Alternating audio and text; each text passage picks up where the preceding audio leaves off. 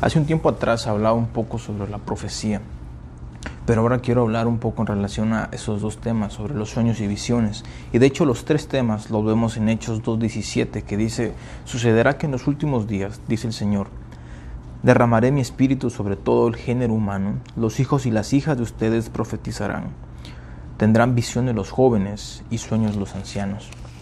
Mucho tiempo atrás hablaba tuve la oportunidad de tener una amiga, Jennifer, aquí conmigo, que ella nos platicaba cómo Dios le hablaba en sueños, que literalmente cuando ella tenía un sueño, siempre Dios se lo refería en relación que Dios le estaba dando a entender la vida de alguien o, que tenía que hablar con alguien en relación al sueño que estaba teniendo o era para su propia vida.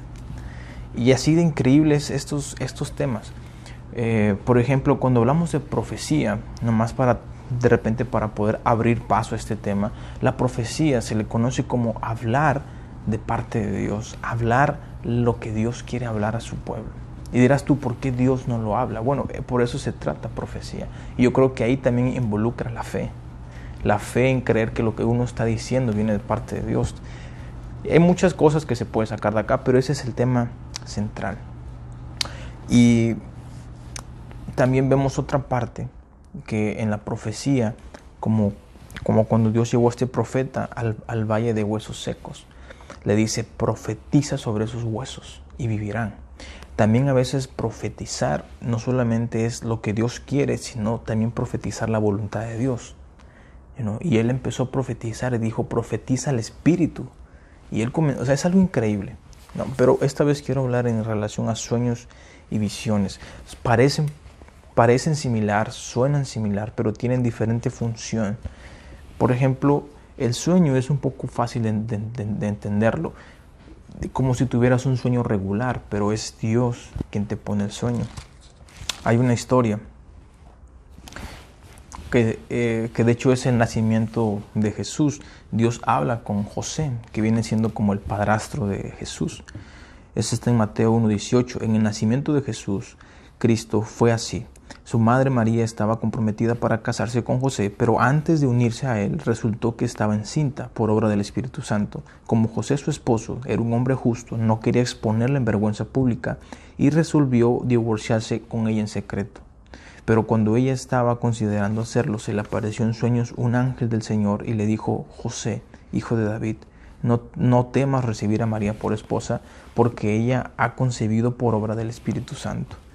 Voy a repetir, se le apareció en sueños un ángel del Señor y le dijo todo esto. Y después él se despierta y, y, bueno, y, le da órdenes.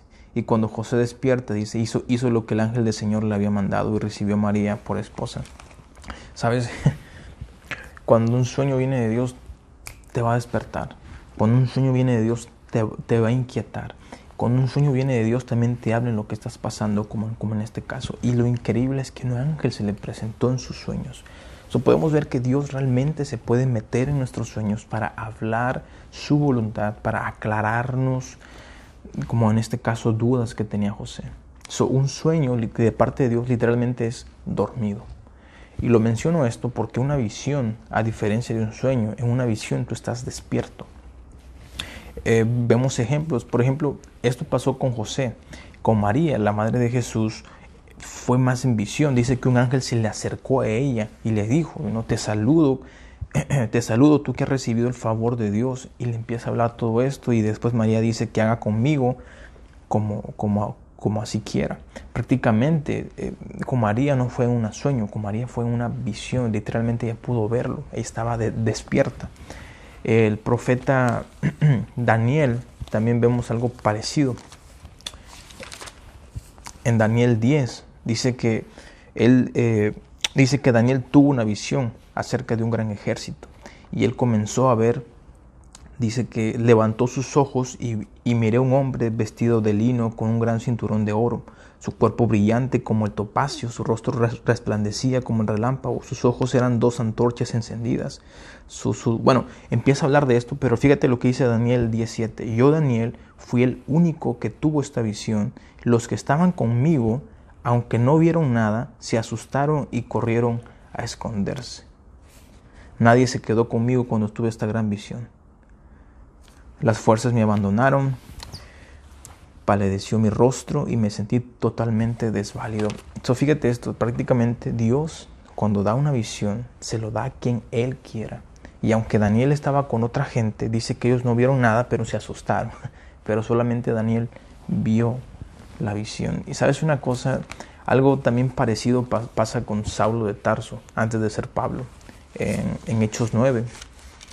Dice que él pues, estaba persiguiendo a la iglesia pero dice que en el viaje, al acercarse a Damasco, una luz del cielo eh, eh, relampagueó de repente a su alrededor. Dice que él cayó al suelo y oyó una voz que le decía, Saulo, Saulo, ¿por qué me persigues?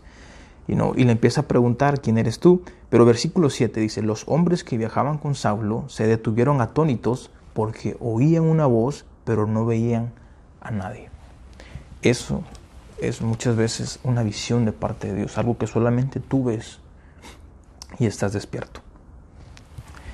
Y sabes una cosa, todo esto lo comparto porque eh, en Hechos nos habla que estamos en esos tiempos donde el Espíritu de Dios no solamente se derramará sobre nosotros, sino que nos activará para poder conocerlo, para poder tener revelación de parte de Dios. ¿Sabes que De repente has escuchado que hay gente en el Medio Oriente que Jesús se les revela en sueños y ellos aceptan a Jesús por lo mismo.